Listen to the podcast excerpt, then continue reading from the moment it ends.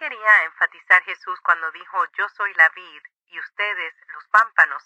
El que permanece en mí y yo en él, éste lleva mucho fruto, porque separados de mí, ustedes nada pueden hacer. Jesús no solamente quiere dejar a los discípulos con la idea de que van a cumplir, van a ser los que van a seguir con la misión que ha recibido del Padre, pero aquí también Él los quiere dejar con una imagen de donde Dios va a seguir estando con ellos, ya por medio del Espíritu Santo, una imagen de una unión tan fuerte que hay entre Jesús y ellos, donde aquí la palabra importante es la palabra frutos.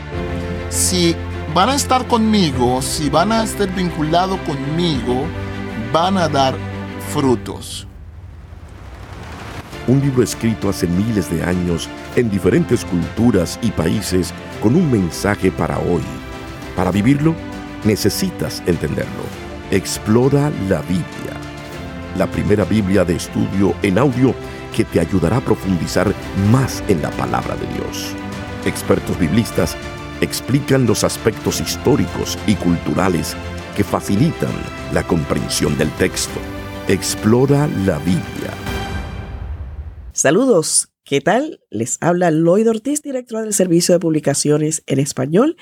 Estamos en un nuevo episodio de Explora la Biblia.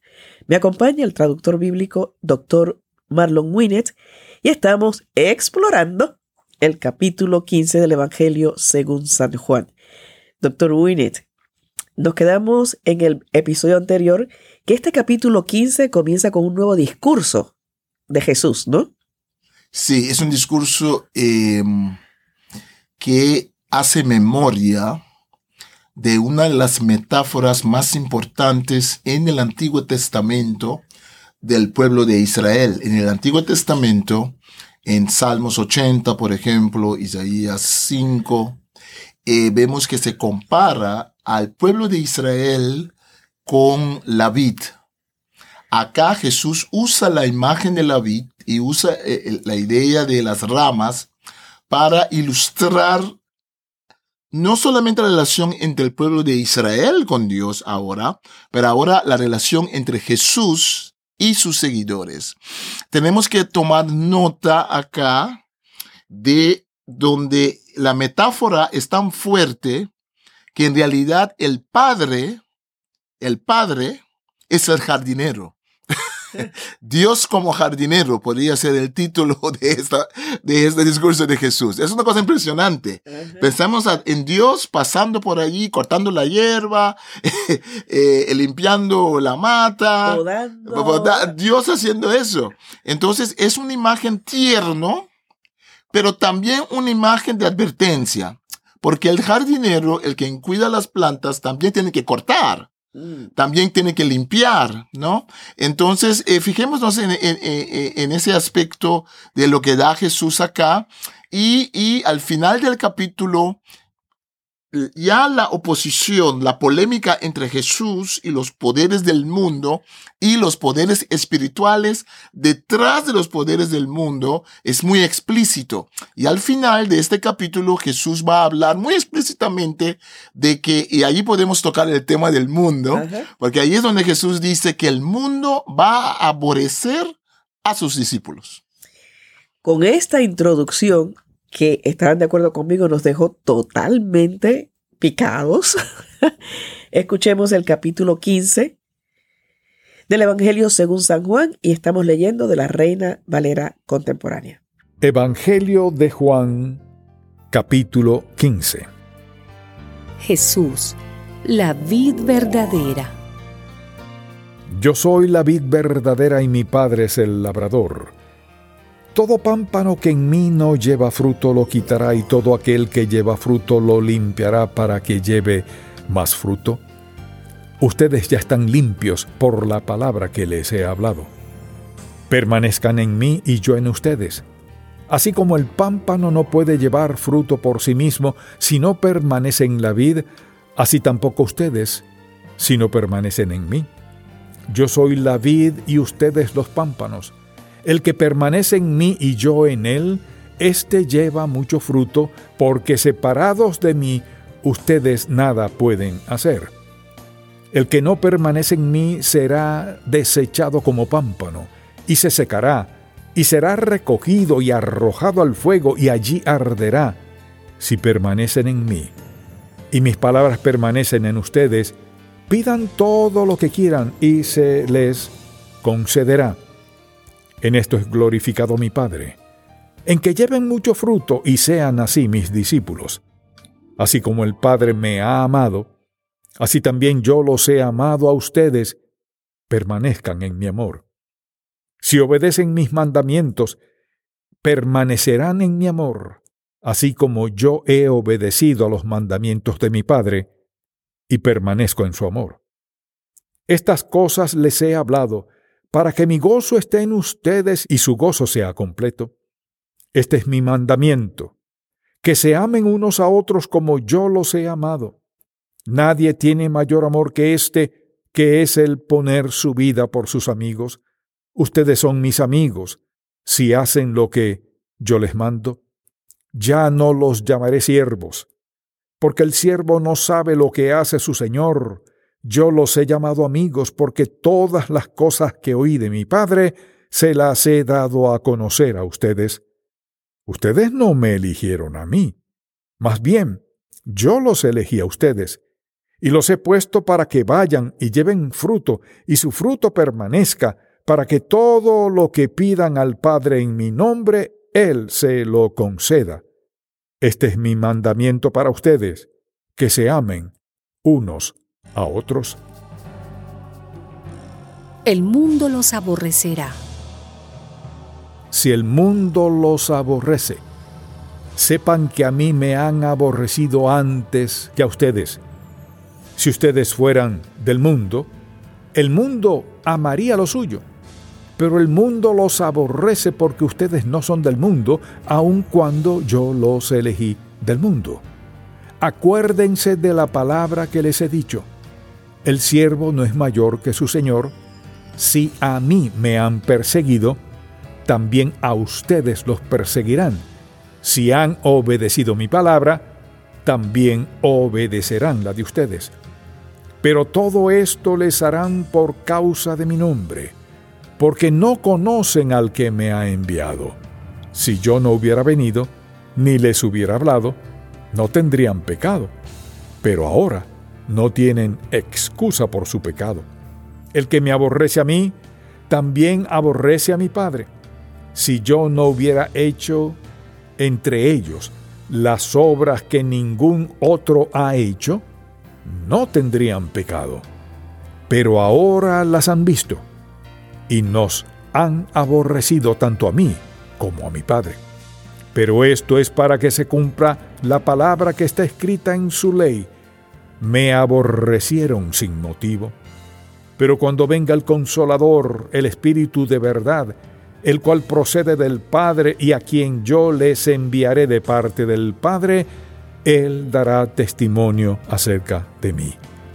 Y ustedes también darán testimonio, porque han estado conmigo desde el principio. Acabamos de escuchar el capítulo 15 del Evangelio según San Juan. Doctor Winnet, ¿nos puede explicar un poquito más sobre esa metáfora que bien decía al principio del capítulo, que es una de las más importantes, ¿no? Más, más significativas ¿Qué nos puede ampliar sobre ese y esa figura tan tierna de Dios como jardinero, pero al mismo tiempo, como decía, tiene que cortar, o sea, en algún momento herir, eh, eliminar, podar? ¿Qué nos puede ampliar sobre el, al respecto? El, libro de Isaías es un libro muy importante para el Nuevo Testamento. Es muy importante porque el profeta Isaías en sus visiones y sus profecías habla mucho sobre el siervo sufriente que iba a devenir. Entonces los cristianos, los primeros cristianos, vieron en el libro de, del profeta Isaías con muchos cumplimientos de lo que va a suceder con Jesús. Y en este libro encontramos en el capítulo 5, encontramos donde el profeta compara al pueblo de Israel con una vid que Dios dice que son como una vid que Dios va a limpiar y que Dios de esa forma va a estar con ellos. Esa imagen era tan fuerte que vemos en los escritos rabínicos, vemos en el pensamiento del pensamiento colectivo del pueblo de Israel, que siempre siguió siendo una imagen. Nosotros muchas veces pensamos en la imagen del pueblo como ovejas, ¿no? Eh, que es una imagen también muy fuerte, pero esta imagen del pueblo como árbol, como vid, como planta, como mata, también eh, es una imagen muy fuerte. Aquí lo que destaca es que Jesús en uno de sus últimos discursos, antes de, de morir, Jesús no solamente quiere dejar a los discípulos con la idea de que van a cumplir, van a ser los que van a seguir con la misión que ha recibido del Padre, pero aquí también Él los quiere dejar con una imagen de donde Dios va a seguir estando con ellos, ya por medio del Espíritu Santo, una imagen de una unión tan fuerte que hay entre Jesús y ellos, donde aquí la palabra importante es la palabra frutos. Si van a estar conmigo, si van a estar vinculados conmigo, van a dar frutos. Permaneced en mí y yo en vosotros, como el pámpano no puede llevar fruto por sí mismo, si no permanece en la vid, así tampoco vosotros si no permanecéis en mí. Entonces, el legado de Jesús no es un legado automático. No sé si me explico. No es un legado institucional. No es porque pertenezco a una iglesia o me bautizaron o yo fui bautizado o solamente porque yo voy a la iglesia estoy unido con Jesús. Jesús exige una unión que va más allá de los ritos, más allá de todas las cosas que Dios nos pide. Las tradiciones. Las tradiciones, sí, e, e, e, es una unión muy íntima, ¿no? Muy personal. Muy, muy personalizada, muy individual, sí. Sí, sí, en Isaías se trata del pueblo, aquí es cada creyente también tiene que eh, responsabilizarse por su comportación y su unión con Jesús. Y no queda así como algo bonito, queden en mí, pero hay consecuencias. Hay consecuencias si no quedamos en Él, vamos a secar. ¿Qué hacen con, con el pámpano que no da ah, fruto? Se seca, los recogen y los echan en el fuego. Palabras muy fuertes de advertencia por un lado para animar a los discípulos, a los creyentes, de que queden en Jesús como una relación vivencial, una, una relación no institucional, sino no tradicional, pero intencional. Sí, intencional. o sea, cada uno de nosotros tenemos la responsabilidad de fortalecer esa relación con Jesús, con Dios, y es responsabilidad nuestra. No podemos delegarla a nadie más. Y como bien mencionaba, habrá consecuencias de nuestro comportamiento si lo hacemos, tenemos, podemos elegir, ¿no? Pero hay consecuencias. Sí, y, aquí es donde vemos una confusión que hay en nuestro mundo moderno, que definimos amor. Juan, Juan habla mucho de amor. Y podría ser porque él era el discípulo amado, dice la Biblia, el quien siempre estaba en el regazo de Jesús. Un tipo muy sentimental aparentemente. Y él habla mucho del amor, pero no es un amor sin límites, sin responsabilidad. E, e, es un amor donde hay también el aspecto de cumplir con los mandamientos, ¿no? No es, digamos, un libertinaje, no es un amor que puedes hacer lo que quieras, niños consentidos, ¿no? No, es un amor que tiene sus marcos de referencia. ¿Quién pone esos marcos? Dios mismo. ¿Quién examina la vid? Los pámpanos para ver cuál funciona o no es Dios Padre mismo. Entonces sí hay amor, pero el amor solamente puede ser amor cuando también pone límites. Amor sin límites no es amor, es otra cosa. Excelente. Vamos a un punto muy importante, que es el término de mundo, que es con lo que cierra este capítulo, que el mundo aborrecerá, ¿no? Eh, lo que hemos estado viendo hasta este momento. Y creo que es importante que nos detengamos aquí. Sí, ya desde el inicio hemos visto en el capítulo 1, donde habla de que eh, la palabra se hizo carne y donde habla de la manifestación de la palabra en el cosmos, mundo. El, el versículo tan conocido, Juan 3:16, tanto amó Dios al mundo. Acá en este capítulo nos dice que el mundo odiará a los discípulos. Entonces ya entendemos de que no puede tener el mismo significado esa palabra, ¿no? Eh, la palabra mundo, esa palabra cosmos en griego, originalmente en el griego clásico, uh, Homero lo usaba, tiene que ver con la palabra decorar, decoración. Hay un texto en el Nuevo Testamento, en Pedro, donde se usa de esa misma forma, tiene que ver con la creación del mundo, el mundo con todo lo que tiene, su naturaleza, su belleza. Después se usó la palabra, tiene que ver con la palabra para orden, para ordenar. Después se usó esta palabra para todo el universo, para el globo, el planeta, pero también para el universo.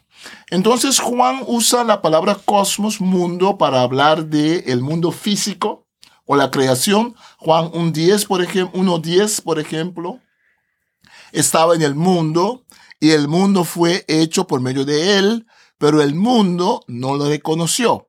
Entonces en el mundo, en el globo, en el planeta, en el universo, el mundo, la creación fue hecha por él, pero la, la, la, última, el mundo no le conoció, no son los animales, eh, no son los peces en el mar, son los seres humanos que viven en el mundo que no lo reconocieron. A veces la palabra significa humanidad en general, porque de tal manera amó Dios a la humanidad que ha dado su Hijo. A veces la palabra significa el sistema, la estructura de este mundo que está en oposición a Dios. Juan 12:31, ahora es el juicio de este mundo, ahora el príncipe de este mundo. Entonces, diablo no es el príncipe de la creación, es el príncipe de los que no quieren seguir a Dios, según Juan, ¿no? Los que no obedecen a Dios, los hijos del diablo, como lo dice él en este momento eh, Jesús en el Evangelio de Juan. Y también hay otra forma de esta palabra que significa en realidad la gente que no es parte de la comunidad de creyentes. Y aquí llegamos a nuestro texto. Si el mundo os aborrece, sabed que a mí me ha aborrecido antes que a vosotros. Si fueras del mundo, si perteneces a ese sistema de gente que no están en la fe, el mundo amaría lo suyo. Pero porque no sois del mundo, antes yo os elegí del mundo, sacándoles de ese grupo, y por eso el mundo os aborrece. Entonces la palabra tiene muchos significados. La última, el último significado es el orden moral, el sistema de valores. En el capítulo 17 Dice Jesús, versículo 14, ya lo vamos a ver después, yo les he dado tu palabra y el mundo los aborreció porque no son del mundo, como tampoco yo soy del mundo. No ruego que los quites del mundo, del globo, del planeta, de lo humano, porque vamos a seguir siendo humanos, sino que los guardes del mal. Aquí vemos que Jesús identifica la palabra mundo con lo que es el mal. Entonces aquí se está refiriendo a un orden moral que no es el orden moral de Dios. Sí, vemos ahí constantemente que donde dice me aborrecieron sin, sin motivo. A ustedes también los van a aborrecer, pero es, también es como una enseñanza. O sea, yo sé por lo que van a pasar o están pasando porque ya yo lo pasé. Yo los elegí previamente a ustedes. Pero es lindo en el versículo 26 cuando dice, pero cuando venga el consolador, el Espíritu de verdad, el cual procede del Padre y a quien yo les enviaré de parte del Padre, Él dará testimonio acerca de mí. Así que siempre nos da esta palabra de consuelo, específicamente el consolador, el Espíritu de verdad, que estará acompañándonos por siempre. De esta manera, concluimos con el capítulo 15 del Evangelio según San Juan, de la Reina Valera Contemporánea en Explora la Biblia. Esta es la primera Biblia de estudio en audio con el texto de la Reina Valera Contemporánea. Muchas gracias por escucharnos y los espero en el siguiente episodio. Un libro escrito hace miles de años en diferentes culturas y países con un mensaje para hoy. Para vivirlo, necesitas entenderlo. Explora la Biblia. La primera Biblia de estudio en audio que te ayudará a profundizar más en la palabra de Dios. Expertos biblistas explican los aspectos históricos y culturales que facilitan la comprensión del texto. Explora la Biblia